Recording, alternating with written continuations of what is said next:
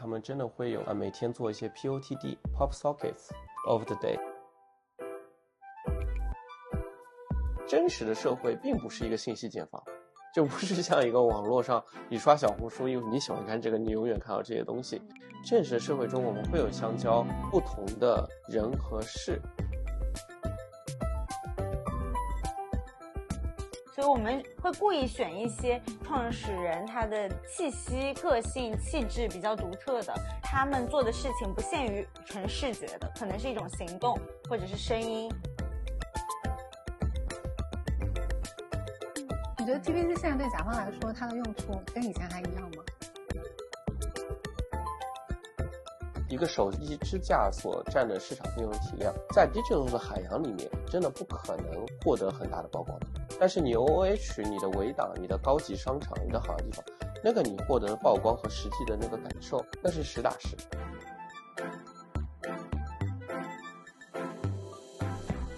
大家好，我是蛋白，生活是 OK，但也可以聊聊。是 OK 是一档从创作出发的栏目，在这里我们关注创作过程和人物，希望创造无目的又充满好奇的对谈。说 OK 第一季开店的人将请到不同的主理人，坦诚分享他们踩过的坑、做对的决策、走过的弯路、偶遇的贵人。好，来，咱们跟是 OK 的听众朋友们打个招呼吧。要不你先开始。你好，我叫零一，数字零一，然后我现在全职在 Pop Sockets 泡泡骚做品牌沟通 （Brand Communication）。另外一位，然后我是 Able，我是泡泡骚的市场部负责人、品牌总监，然后现在也会带一部分 Product Design 这个 lead。泡泡骚这个名字，因为零一，你说你是泡泡骚中国的四号员工是吗？我感觉是，让我算算。三三四号了，那个时候有这个中文名吗？有的。我们是泡泡骚要在中国成立品牌部的时候，其实在这个之前已经有运营一两年了，就是已经有泡泡骚一号员工在这里，就是有个中国 GM，然后他那个时候主要是以代理的模式，比如说线上线下经销商，然后这个泡泡骚这个中文名也是一个台湾的经销商取的。哦，起的很好啊，很妙啊。那你们的官方 slogan 是不是就是什么加个泡泡？骚一下之类的，有两个吧，有两个，一个是加个泡泡骚，加个乐字，然后这也是 able 来了以后就给我们进行的一个品牌上的升级，嗯，然后还有一个就是有点玩文字的感觉，叫加个泡泡骚起来，就是泡泡骚又是个名词又是个动词的感觉，嗯，但是我们遇到了一些问题，就是某种情况下骚起来不太好用，为什么？骚这个字就是现在很多，包括我们在做，感觉还挺褒义的。对，其实“骚”这个词，其实我觉得是个中性词，甚至偏褒义。就以前大家有说“文人骚客”嘛，但是在很多场合，比如说你在投放的时候，你在商场的时候，那很多业主啊，很多媒体啊，都会跟你说，这个“骚”这个字会影响流量，就是它某种意义上，它会联想到一些跟夜店那种感觉，对那种感觉有关的内容。就导致有一些小问题，那我们也希望随随着品牌的增长，我们能给“骚”这个字证明，就它并不是说只是一个非常浅显的夜店的这个事情，它还代表了很多积极褒义上的展现个性上的一些内容。嗯，对。那我们就正式的介绍一下泡泡骚，比如说它的品类属性啊，它到底是个什么样的产品？呃，如果从功能性来说，它是个手机支架。那你要往深了所说的话，它可能会有一些，比如说社交属性。比如说我们两个可以交换，嗯，就转一转扭一扭可以交换。呃，我们泡泡骚 global 的 slogan 叫 internal positivity machine，就是快乐永动机。使用过泡泡骚的用户，我不知道大家有没有这样的感触，就是你可能会拿那个泡泡骚来回的伸缩，嗯，所以你会这样无意识的去拍打，对，无意识的去拍打，解压，对，还有一个转的泡泡骚，嗯，还有这种捏的。那它有很多那种解压的，让你手部有一些放松，或者你，呃，我们就说开个小差的这个时机。从某种角度来说，那假设每个人都这样放松一会儿，那全世界的所有人都放松了一会儿。那个放松的情绪是可以传染的。对，就这样一种，所以它会被称之为快乐永动机嘛。嗯。呃，这个动作可能真的是你体会了之后，你就会去玩这件事情，这就是一种某种意义上的情绪价值。再往下说的话，那泡泡操在中国也好，或在国际上也好，那我们跟不同的 IP 合作，我们也表达一些不同种族、不同人群的一些态度，会都有针对性的产品。嗯，无论是 LGBTQ 群体，我们有 Prime Month 之类的一些产品，我们有代表环保的植物机，那，我们有那种迪士尼的 IP 啊，包括我们现在上吃豆人啊，各种各样的 IP 的合作和联名。对，因为刚刚聊到产品嘛，我还是非常好奇，一个消费者他愿意花一百六十多块钱，很频繁的买这样一个产品，他的动力到底是什么？其实大家可能会觉得你的手机支架，呃，成本会很低。但其实并不是的。你比如说，我们像这样一个产品，你需要开模，然后我们有专门的颜色的 designer，你还要跟版权方的一个交流交涉。呃，每个设计其实都经过了非常长的时间的研讨，成本其实并不低。我经常会跟林一他们说，我说我们是在做一个品牌。那我不敢说就是泡泡骚是我唯一的手机支架品牌。就像你买奢侈品，你可能说买一个包。L V 也好，或者是你买一个 Coach，或者你随便买一个可能网上的淘宝普通自己做的包都可能，但是你最后会选择一个品牌，那无非是这个品牌带给你的一个附加属性。那我们泡泡骚的附加属性其实也在 slogan 也说，加个泡泡骚，加个乐子，是快乐的品牌，是一个快乐的品牌。就是很多人可能一开始很难体会说，嗯，一个手机支架有什么快乐。嗯但是你可能买了第一次之后，换上了不同的手机支架，你在每一个更换的情况下，你其实能体会到这个快乐。你在使用的时候也能体会到这个快乐。我用这么说吧，就是因为现在都是虚拟时代，大家可能可能看到就是泡泡骚拍出来很好看，发朋友圈很好，我自拍也很好看。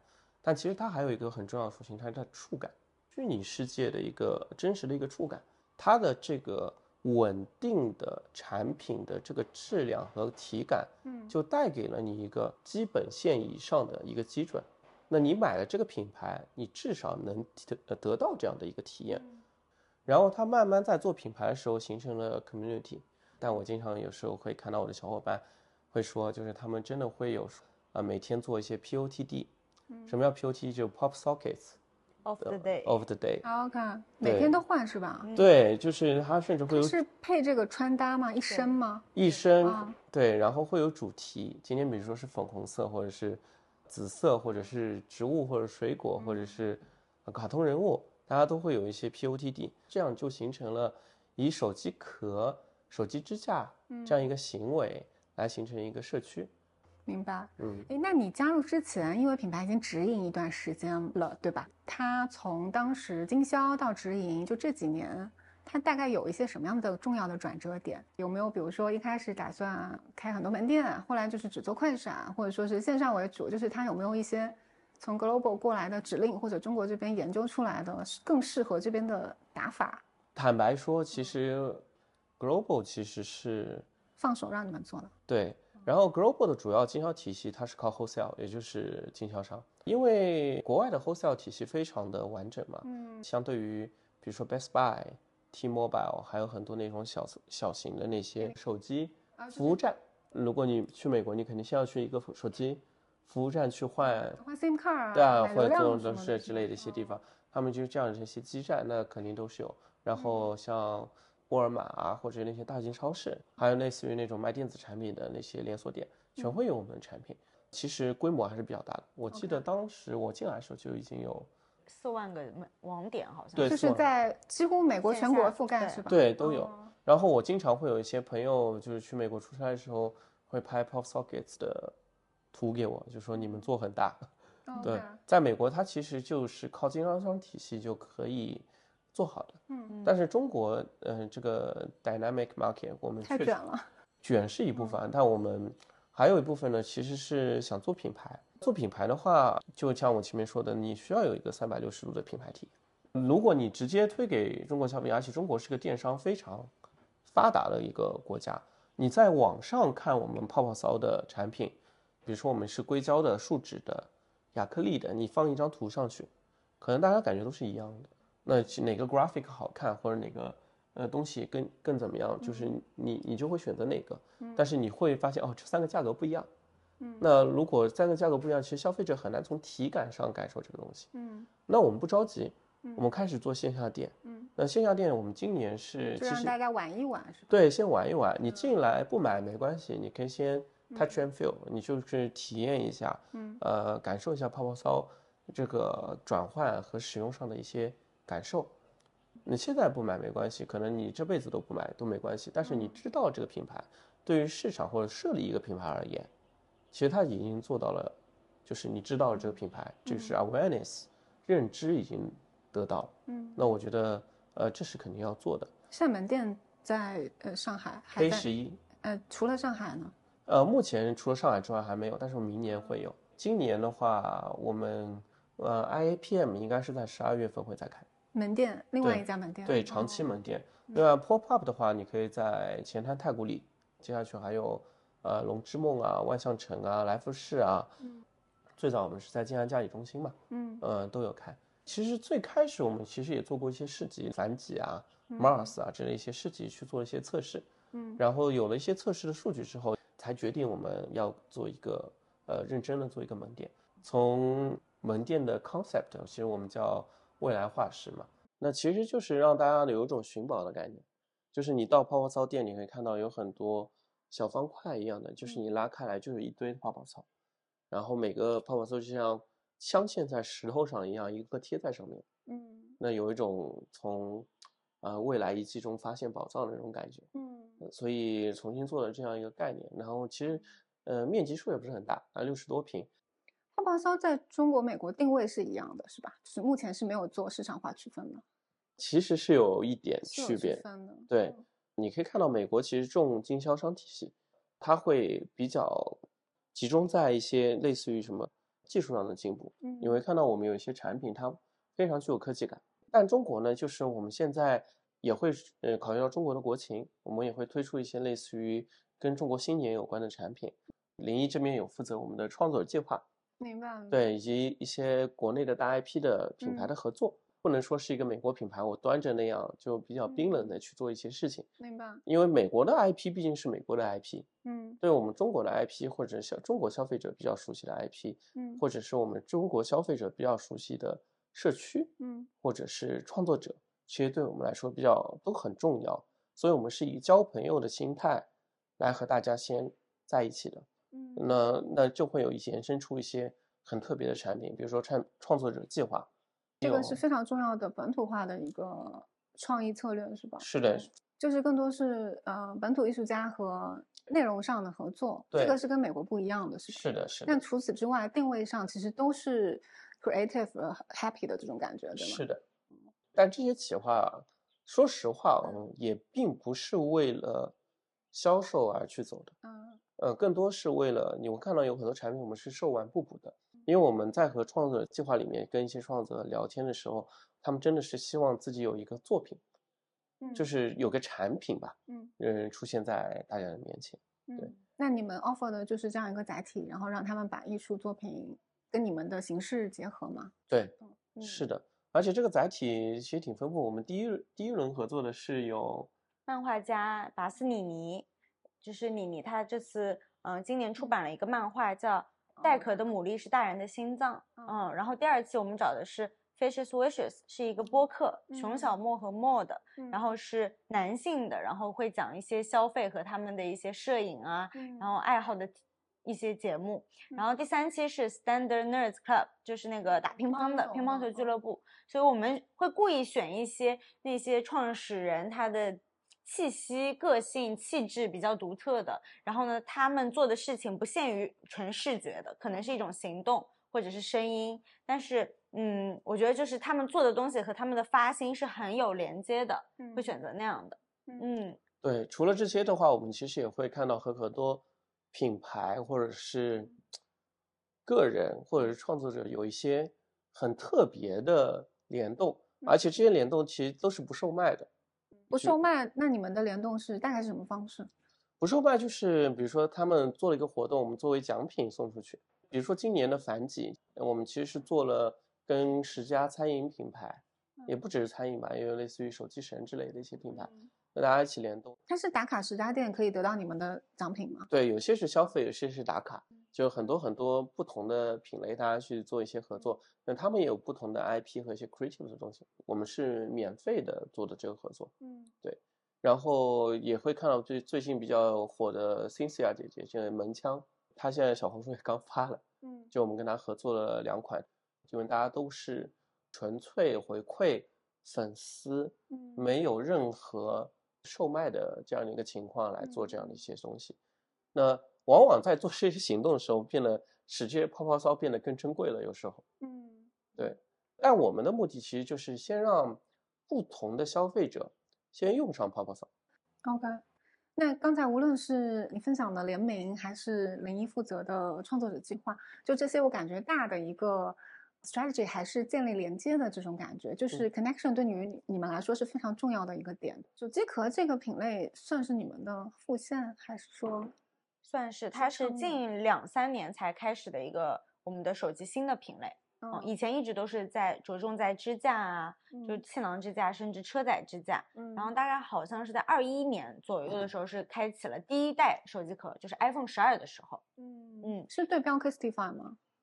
我觉得总的来说，我们还是想体验一个整套的手机配件，然后移动生活的体验。所以嗯说，那它就是跟移动设备都是很有关系的。嗯那手机壳它自然也是其中可以丰富的一个品类。明白。嗯明白。对，既然说到 Kistify，我你肯定也会问，就是对，你们觉得你们跟他们比的话，嗯，在因为他们也做的非常高端嘛，然后你们感觉应该也算是高端，对吗？我作为一个多年品牌人的方见解，因为 Kistify，呃大家也有老熟人在里面，对，也有朋友在。我觉得 Kistify 跟我们其实都是为这个行业去做这个东西。我们自己呢，不能说把 Kistify 作为 competitor，因为更多时候我们是在卖 Pop Sockets 本身的 Pop Grip，我们在卖我们的手机支支架，嗯但是我们也是有很认真在做我们的手机壳。嗯如果跟 Kistify 做的一样的话，那消费者选择我们跟选择 Kistify 就没有区别。嗯那我们的手机壳注重一个，我们是用的植物基来做的，就注重一个环保，可持续。对可持续环保。那我们的手机壳本身就是有自己的属性在里面。嗯那当然，我们也会有一些 IP 联名和一些东西在丰富我们手机壳品类。这个品类你会发现，我们会很好的跟我们的 Grip，也就是手机支架做一个融合。嗯因为我们手机支架本身就是有很多主题，比如说，呃，最近我们上的那个呃甜品系列，就我们自己有很多类似于呃小熊硬糖啊、甜甜圈啊嗯之类的一些品类，那这些东西就可以跟我们的呃手机呃手机支架很好的结合，我们去延伸这样的一些产品，嗯，你们都是来丰富市场的，对，吗？都是来丰富这个市场的，对。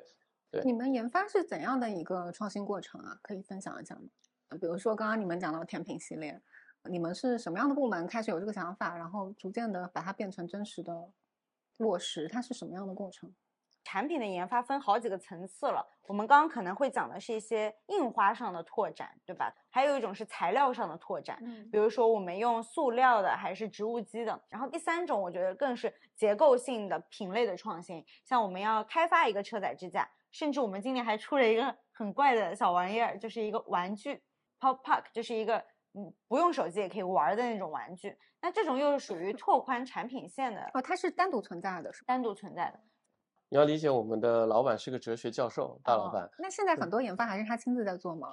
他会去尝试一些很有趣的东西。就是我跟他视频通话过嗯两三次，他还是会去，还在一线是吧？他退了，但是呢，他还 是会关注这些产品的研发，因为他喜欢打游戏，嗯他喜欢登山，他喜欢玩那种指尖陀螺这种游戏，所以他都会做各种各样的东西。他还会很兴奋的跟他说，他会觉得这些东西很好玩，嗯所以他还是抱着一个非常童真的心去看待我们自己这些产品而对于国内来说，我们不同的 season 有不同的季节，比如说春节，那我们可能会想到像春联、打麻将、嗯。鞭炮，我们包括我们十二生肖，嗯。那怎么样一种很新潮的方式去体现？嗯那我们。就会想去开发这里面的产品，啊、这个产品我们 再过几个月大家就能看到，对 OK，就会想去做这样的一些开发。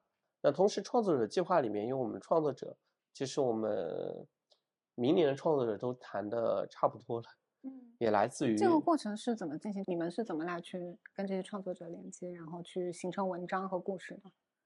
我觉得创作者计嗯划其实它是一个，其实已经有了好几年的一个雏形了。就今年我们只是说是一个创作者比较成熟的一种发行方式，就我们一起共创产品，然后一起在我们的店里售卖。但是在此之前，其实我们已经有在酝酿泡泡骚的。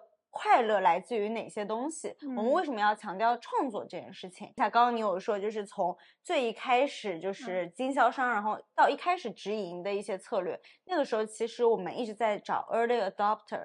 就是一些最新潮的人，他愿意接受一些新的东西。然后当时呢，因为我们呃内部的成员自己的一些 community 的关系，我们先找到了播客这么一群人。嗯哦，然后播客不大家都有一个自己的那个封面嘛？对。然后所以我们一开始做创作者计划呢，是说，哎，比如说是 OK，你找到我们，然后我们就给你定个大概十几个。Pop Sockets 都是你自己的图案，然后你可以发给自己的听众，然后可以抽奖赠送都可以。你只需要就是在你的播客提到一下 Pop Sockets 是一个什么样的品牌，就是有点我支持一些产品给你，只要提到就可以。对，是的。但当时就是有一个就小小内测招募的感觉，所以我们那个时候第一批就在内测泡泡骚和创作者的关系的时候，大概发出去了呃近一千个，然后就是跟不同的呃 newsletter 啊、podcast 啊，或者说插画。师有自己频道的那些人建立了连接，但我们后来呢，第一次就是发现反响是好的，内容创作者这个方向是对的，但是这样子的合作关系实在是太弱连接了，就是你其实就是没有什么互相约束的承诺关系，然后呢，包括十几个产品，它能带给彼此的影响力也是很有限的，所以后来我们就是又提起创作者计划的时候，我们已经很明确，泡泡特的快乐来自于三个。就是感知，就你拍打它，然后还有创作，我们可以一键定制，包括它的表达的属性。然后第三个就是分享，因为我们一扭一换，我们可以互相交换。那我们就说创作是泡泡骚的基因，我们怎么把这个事情搞得更和创作者联系更深、更互利一点？然后这个时候，嗯，able 就已经大力推动了，就是我们中国自有产品售卖的这件事情。然后我们就有了这样的能动性。然后当时就是我们先。嗯，尝试一下三期，然后七八九每个月一期，然后就是卖的都特别好啊。那我看，嗯，那这个定价就是会跟创作者一起商量吗？对，他们也可以接受，你们也觉得 OK 的一个价格是是的，对，它是在一个大标准下，我们可以给你一些自由度，比如说你想要。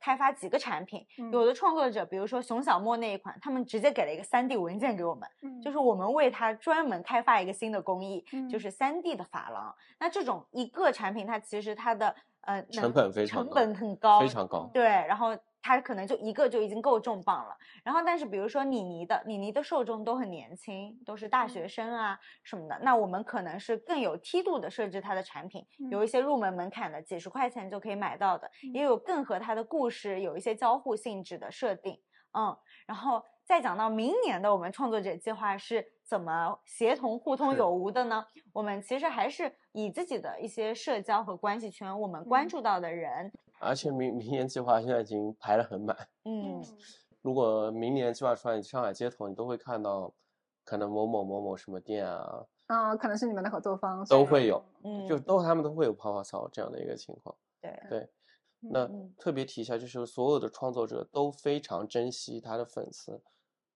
对，包括我们也非常珍惜我们的粉丝。嗯，就是看起来像我们有些定价感觉很高，但是，呃，我可以很负责说，有些产品。呃，我们卖出去的时候，其实真的不赚钱，甚至还有点亏钱。吗？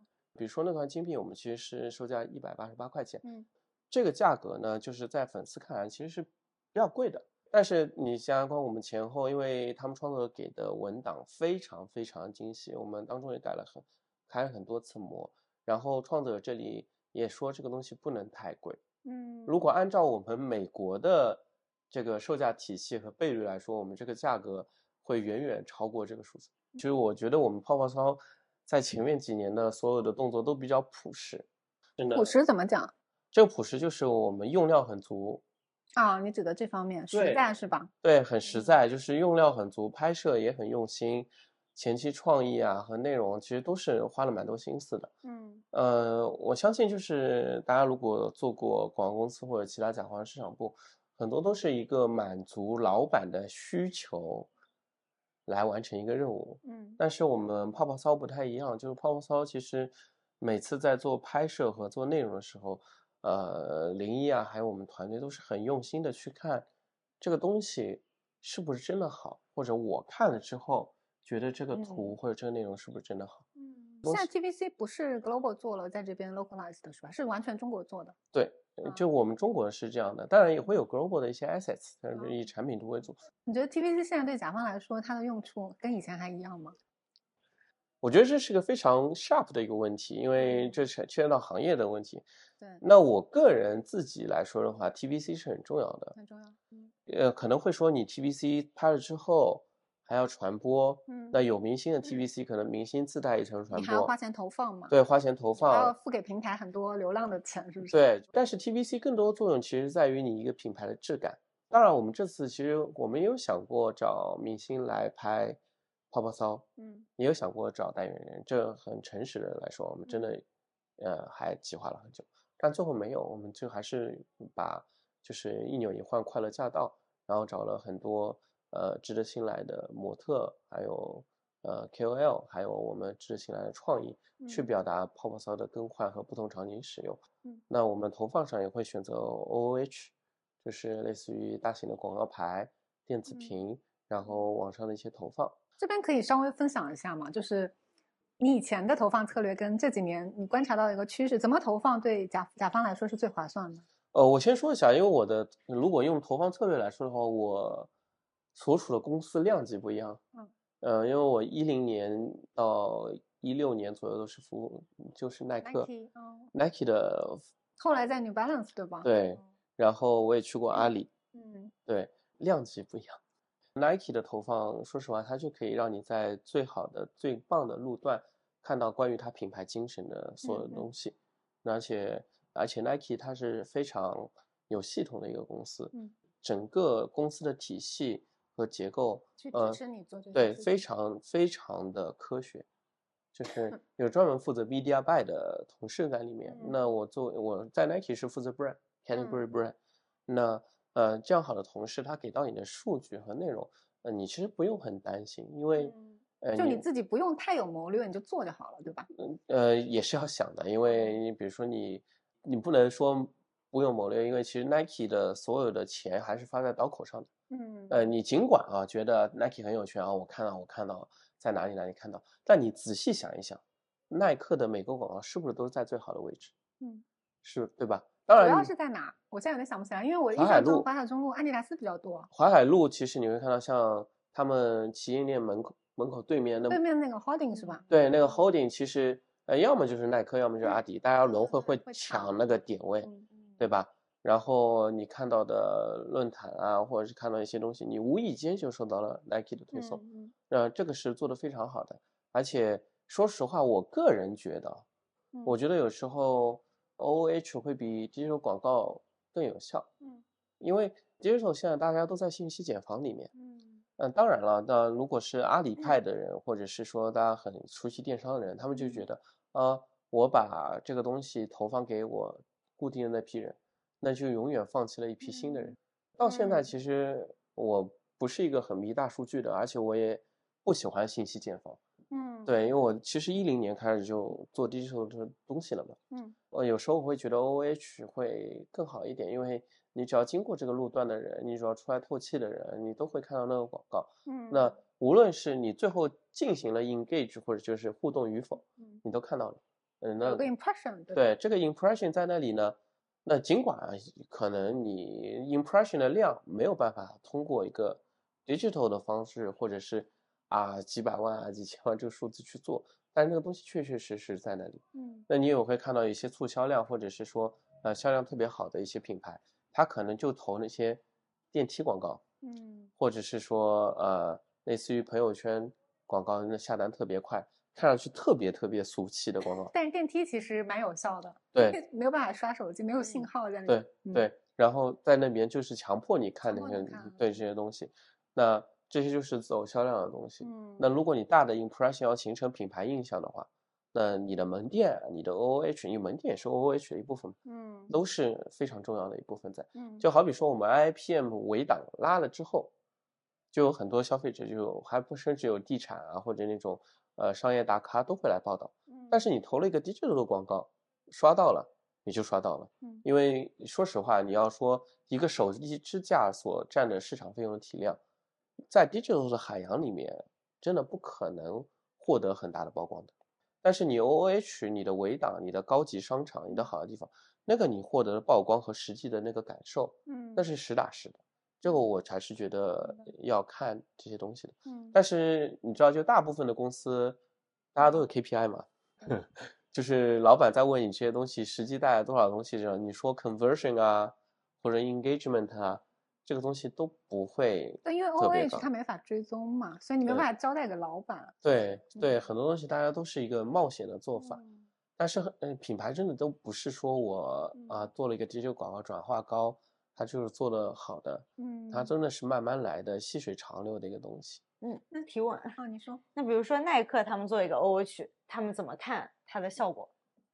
啊，坦白说啊，就是。耐克的很多东西都比较玄学，但它玄学的背后是因为它的这个结构支持你的这个玄学。我为什么说是玄学？它会告诉你 trust your feeling，嗯，就是每个耐克的员工他都很爱耐克，所以他们相信他的感受，他们爱这个品牌文化，所以他本身就被这个结构和文化给打中了。耐克有耐克的逻辑在里面，你会发现这个东西是被一个运动精神，authentic，就是非常可信、很很可靠的。就感觉好像有一点点幻想，有一点挑战，但是它很很实际。嗯，那又是感觉说，我好像真的能做到。就像我经历过的，就是有一个 campaign 叫 Greatness，嗯，Greatness，它里 Greatness 不是 Nike 一直的一个 core value 吗？对，它其实 Greatness 是当时伦敦奥运会的时候的一个 campaign。那它最后一个结尾就是一个有点胖胖的一个小男孩在跑步。嗯，然后他就是一个长镜头一直在拍这个小男孩。你当时在。甲方对吧？甲方对，对，在在跑步，但这样的一个 feeling，就会觉得哦，他运动的这个伟大不在于任何人，在于你自己坚持。对，呃，不一定坚持，他没有给这个伟大任何定义，嗯，就是你觉得伟大是什么就是什么。而且说实话，耐克也不是说一开始在中国就是这样的，而是他是从应该是零九年、一零年开始从排那个乔 Jordan 才开始，嗯，之前也就是说大家是一个运动品牌，就不会有品牌高下的时候。他们也是从经销商体系变成了直营，嗯，开始做品牌，开了比如说直营店，嗯，就是百联世贸那家店，嗯，开始慢慢耕耘品牌之后，想出了很多跟品牌精神有关的，认真打下基础之后，才慢慢来的。他们也不是说一蹴而就，耐克一下子就那么大，嗯，他是有了经销商的这个做生意的就本，然后开始做自己的，呃。品牌之后才慢慢上来的，嗯，对，可能说你年轻一点的消费者可能没有这样的感知，但是你往后推一点的话，大家其实就会有这样的一个感受。嗯嗯，我这里忽然想到了，就是。Able 当时面试泡泡骚的时候，啊，他要面试嘛，就是有一些笔试题什么的，然后 able 要 present 给大家，就是我和另外一个同事，就是我们被赋权了，就是说我们可以选自己的老板，知道吧？所以我们就可以听很多品牌总监在那边回答那些答案。然后其中有一道题我记得特别清楚，就是那个题呢，就是如果你来泡泡骚，你会做一个 campaign，啊，你那个 campaign 是什么？你会用哪些关键指标去衡量你的 campaign 好不好？然后 Able 呢，当时的回答就说：“我不会设任何数字。”他说：“你设什么数字，你就会做到那个数字。”我记得你的答案是要看那个做项目的人本身觉得这个东西好不好。嗯。然后那个时候我就觉得说，这算什么答案啊？后来又觉得好像有这样的老板不错哦，没有 KPI 的，因为这一直都是我们做事的感觉。我就觉得，哎，我们就是这么做事的，这个好像也不是什么新知嘛。嗯。但是是当时就是。负责招 able 就亚太负责人，就是他在一堆那种给了很多什么数据测算的那些 candidates 里面，他觉得 able 很求真。那同样的问题再问你呢？就是刚才他回答到了那个关于 TVC 的有效性，呃，你觉得这几年你有观察到什么变化吗？我觉得确实不只是只依赖于 TVC 一种内容在传播，还是像。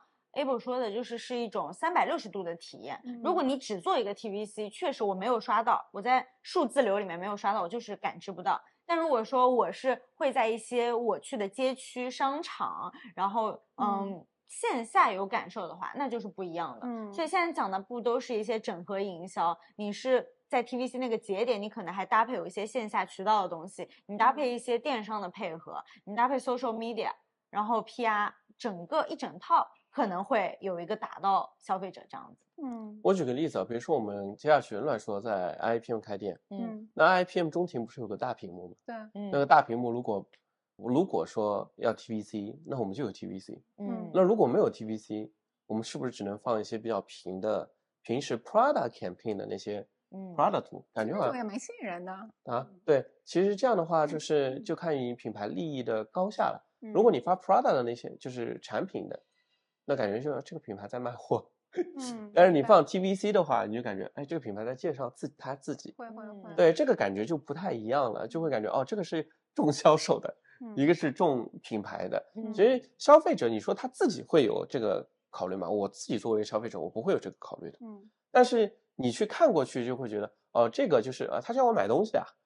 另外一个就是哦，啊，这个是这个样子的，就是了解了一下，嗯这个性质是你的 buy in 程度也是不一样的。嗯嗯那我觉得就是现在就是大家就是电商啊、GMV 啊，嗯当然可能这两年可能会好一点，因为疫情啊，还有双十一的热度都没有以前高了，就可能这个双十一更多变成为一个你们，今年双十一怎么样？我觉得挺不错的吧。就是如果按 Y to Y 来比的话，我们是我觉得那肯定是比去年 好。对，呃，我自己个人啊，就觉得发展太快，呃，和发展稳定，我会偏偏向于发展稳定。你们在小红书上也是两位来运营吗？还是有其他同事？？social media 也是我我负责的部分。小红书现在运营你是怎么样做到差异化的？你觉得？确实，它是经历一个过程的。就是我二零年底，就是我们整个团队的人嗯其实不怎么用小红书。一开始做的时候，我们主要的重心是在微博上面。然后后来呢，来了一些零零后的实习生，他们就很诧异：你们都不刷小红书的吗？我是觉得我那一批人还是是以图文长图为主的，嗯然后是到下一个阶段的时候，大家才是以短视频为主了。嗯那个时候就是零零年往后的人，他们天生的就是会接触到短视频，对，就是那种碎片化的表达。我们以前还有很多那个书报亭喜欢杂志的嘛，是一种嗯编辑的思路。其实后面就更多是 UGC 的思路，就是嗯每一个人都可以发表内容的那种感觉。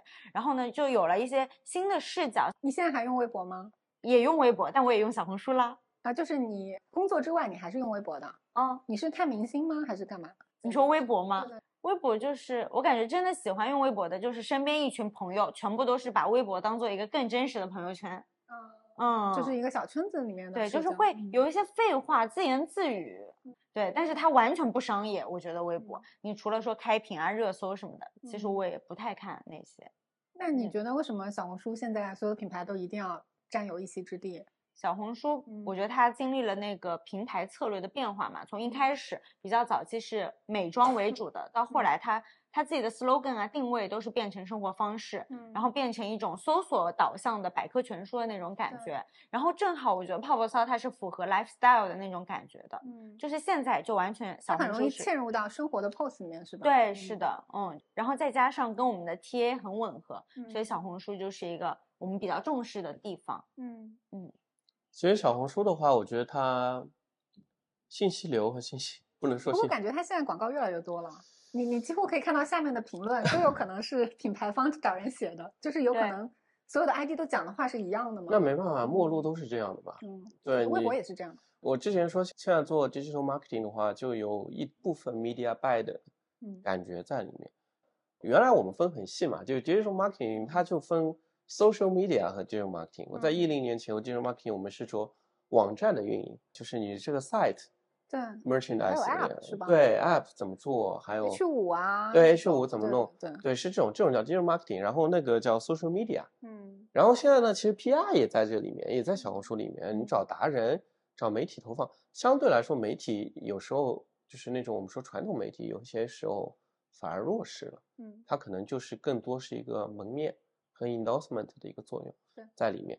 我记得我刚来的时候，就是小红书才刚开始做，我啊，你们的小红书刚开始做，对小开始做，我自己呢现在两万多粉，涨得还挺快的。嗯，而且我们是实打实的粉丝，就是互动量也是很真实的。我们都嘿没有买过什么数据，嗯呃，只有在最近的时候才开始做了一部分的广告，推流，推流广告。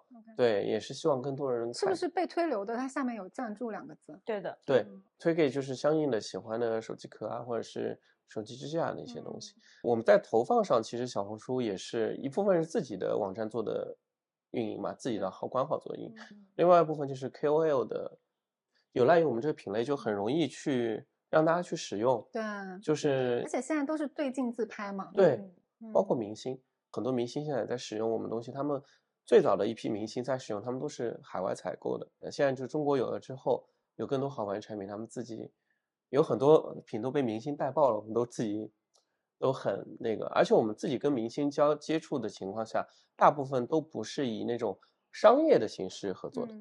就送他泡泡骚吗？对，我们就你用不用都没关系。嗯，如果你喜欢你就用，你也不用带我们 tag，嗯，你也不用艾特我们，你喜欢就用，不喜欢那我们再下次再继续。这可能是你们产品的优势吧？谁会拒绝一个手机的配件呢？因为每天都要用手机啊。对，我可以透露一个事情，就是我最早 Nike 的老东家有一个明星夫妇。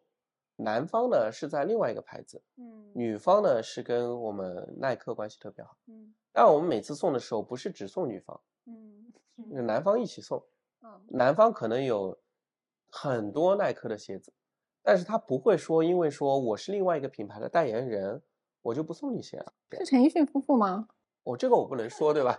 这个品牌的好感度是要在那里的，因为你品牌影响力很大，你出限量版，嗯，我给了你夫人。那我肯定也会给你，就是大家不会说我哦，他一定要 po，但是明星往往会很给面子，就是说会发一下，会会的。即便到 New Balance 之后，大家做 C 定都是这个样子。你觉得明星现在的带货能力跟那些 KOL 大 V 的带货能力，他们有高下吗？我觉得主要看是什么明星，从选秀出来的明星，他带货能力就是放在那里，因为他的商业价值就在于。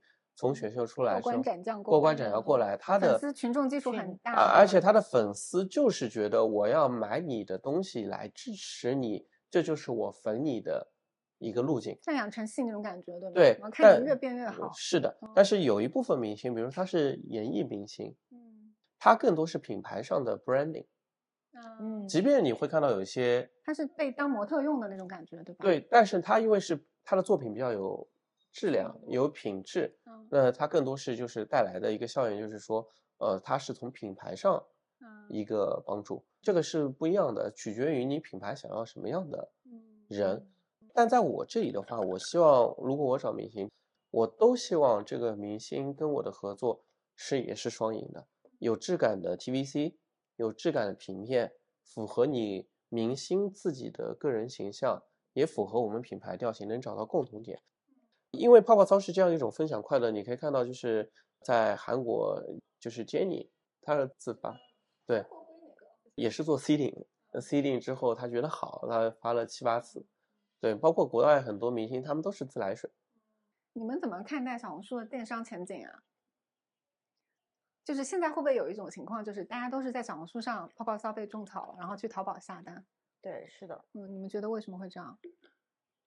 我自己感觉是这样的，就是每个平台都想做大做全。中国互联网的不能说通病吧，大家的共识吧，嗯都想做大做全。那我觉得试试吧，大家都试试吧。但我个人觉得，上小红书的人他没有抱着说我这样人一定要买东西，嗯，因为他买东西有一个消费者有一个行为叫比价，对吧？当然啊，你官方店可以直接这样购买，但是你官方店直接下，消费者总有个心态，就是说我去淘宝，现在天猫我还能比一比，看一看，那这个概率就很大，他会找到便宜的，对他会去找。一找。那现在因为我们的电商是从天猫、淘宝开始打开认知了，嗯，那你小红书往往是，呃，它的链路一般是给你直接跳一个方块，给你个优惠券，嗯，然后最好希望你就在这里下单了，然后。进到这个达人或这个商家直接去买了，嗯，它抹杀了消费者探索的这个乐趣，嗯，而且现在很多品牌也做私域嘛，嗯，那私域上面还有一个积分的打通，我们做，私域上也有个积分的打通，那我买小红书时候有没有你的积分？嗯，对。那你觉得他如果要把电商做起来，需要解决什么问题？为什么一定要把电商做起来？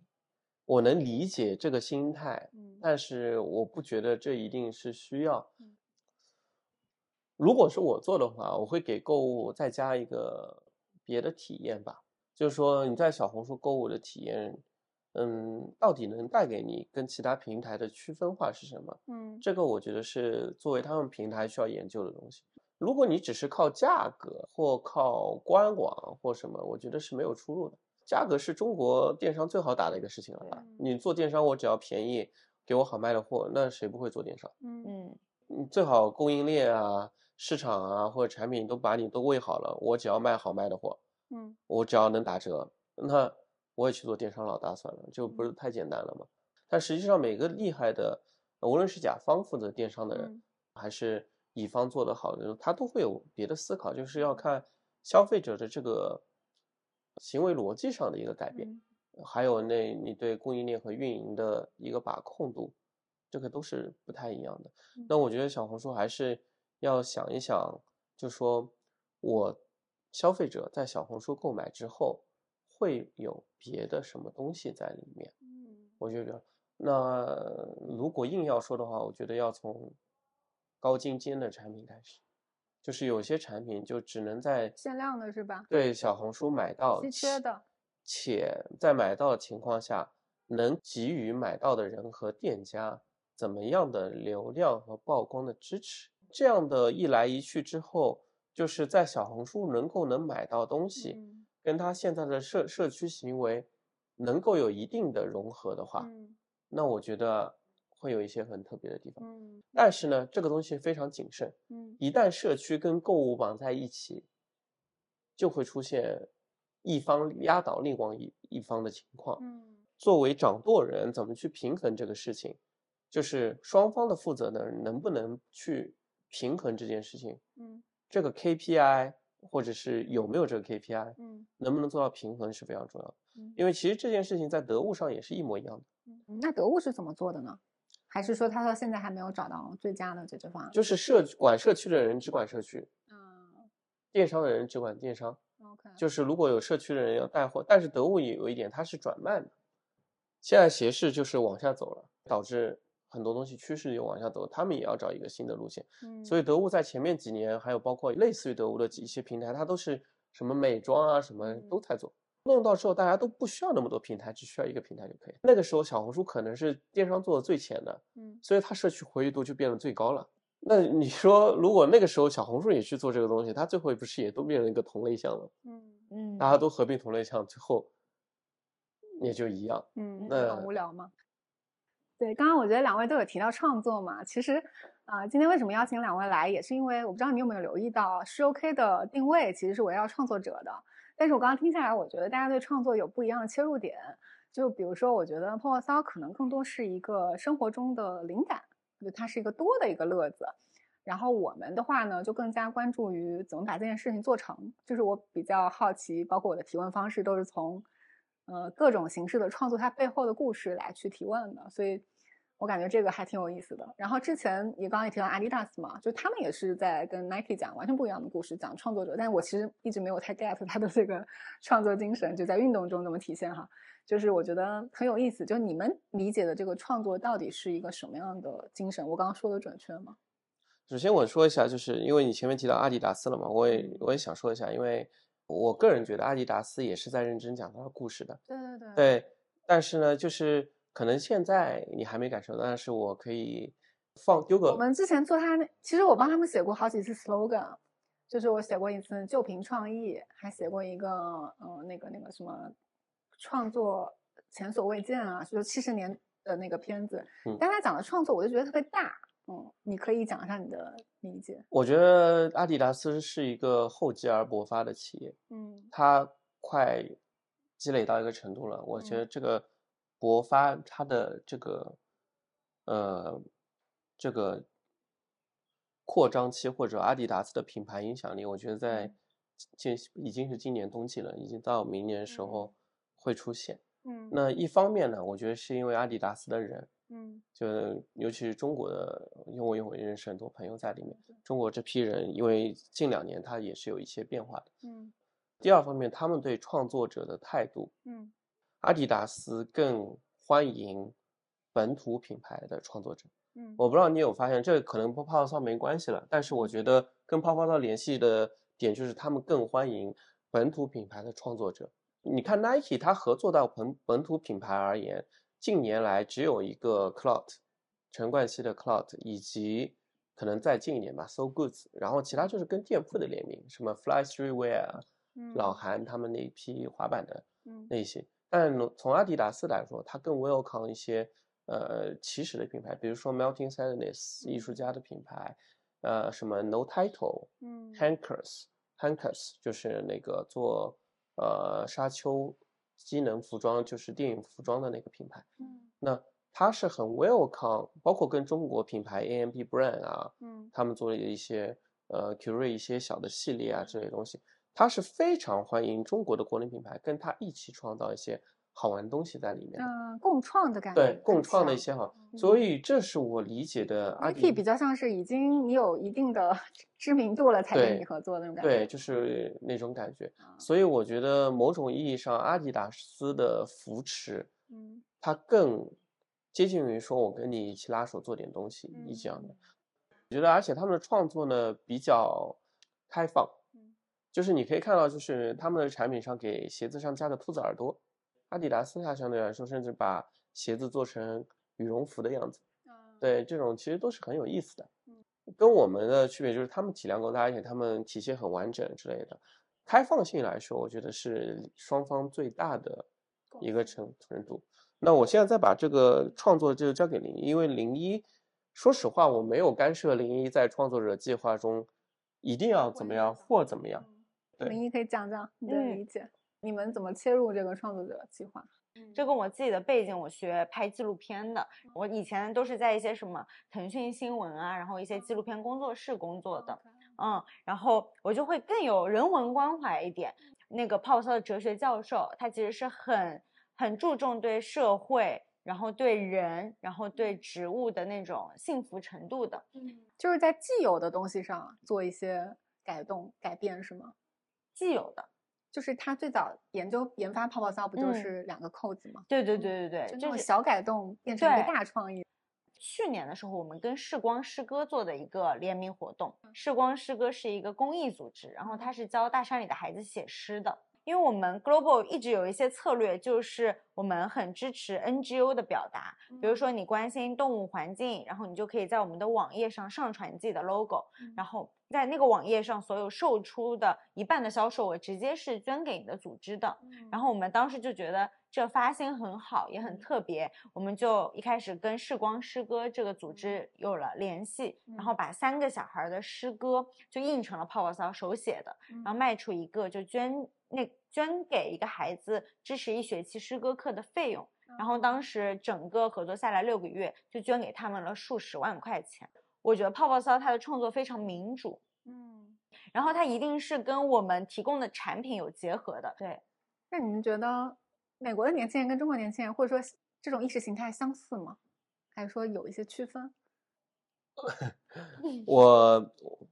我来说吧，这个东西，或者或者就是纯从消费者的观察上，就是你们现在接触的两个市场。其实我们在美国的消费者是偏成熟的那批人，就可能说是三十五岁以上的啊，但三四十岁、四五十岁大家都玩的很疯的，嗯，都有，嗯，对，因为比较 open minded 的那种感觉。然后你会看到他们 IP 的签署方向都是以迪士尼、星球大战啊、皮克斯这些老牌 IP 为主，它可能不一定是 on trend，但是它是。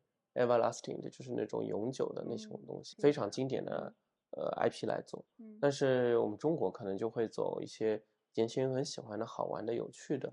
在这样一个情况下，我不能说双方年轻人有什么区别。我觉得全世界的年轻人其实本质上都是一样的，大家都是渴望创造、渴望发现不同的新鲜的东西。每个人基于他看到的信息量和看到的内容。可能会有不同的想法。你说美国，你说东部和西部的年轻人肯定也不一样。呃，住在波士顿的，大家都是常春藤院校的那批人，和你在 L A 的那那批西海岸的，大家都是接触明星 rapper 那种文化的，他们文化本质上信仰的东西可能也不一样。嗯，但是对创造这些东西，他们可能都是有渴望的，只不过他们创造内容会不一样。嗯，但是我觉得会相交。没有说一个文化和另外一个文化是完全不可容的。我觉得是这一点。就所以，我就是前面也说到，我们真实的社会并不是一个信息茧房。对。就不是像一个网络上，你刷小红书，因为你喜欢看这个，你永远看到这些东西。对。现实的社会中，我们会有相交不同的人和事。嗯。但每遇到一个新的人和遇到一个新的事，你所看到的东西就会产生不一样。可能会对你之前喜欢的东西有所影响。嗯，那你是一个创作者，你就会把一个新的东西给融进去。我是个人是这么看的。嗯，对，对我也是忽然就是对那个中国的年轻人和美国的年轻人有什么不同这个问题给问晕了，因为我我甚至觉得每个人都是不一样的。然后你说在中国上海的、北京的、成都的年轻人也各不相似，但是可能。嗯，最终来说，我是愿意相信地球上的东西都是一个共同体的。嗯，就是它又是一个共同的集体，但是里面的人他的性格喜好绝对是会根据时代会有一些不一样的。嗯嗯，好，那我们差不多，谢谢两位。嗯，谢谢谢谢谢谢谢谢。好。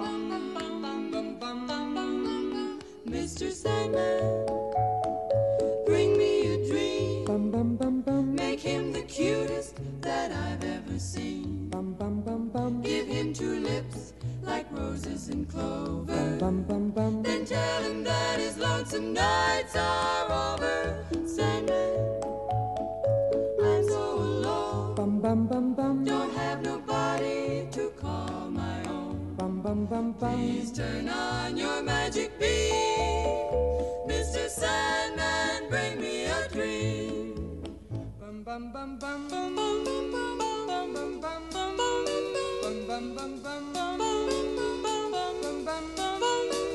Mr. Sandman, bring me a dream. Make him the cutest that I've ever seen. Give him the word that I'm not a rover. Then tell him that his lonesome nights are over.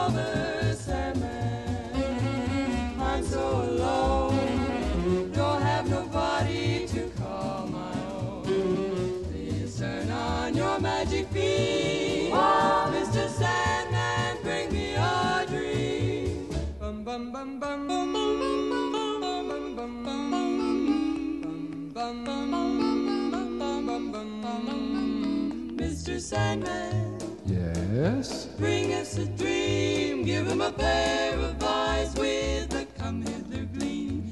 Give him a lonely heart like Pagliacci. And lots of wavy hair like Liberace. Mr. Sandman, someone to hold. Someone to hold. Would be so peachy before we're too old. So please turn on your magic.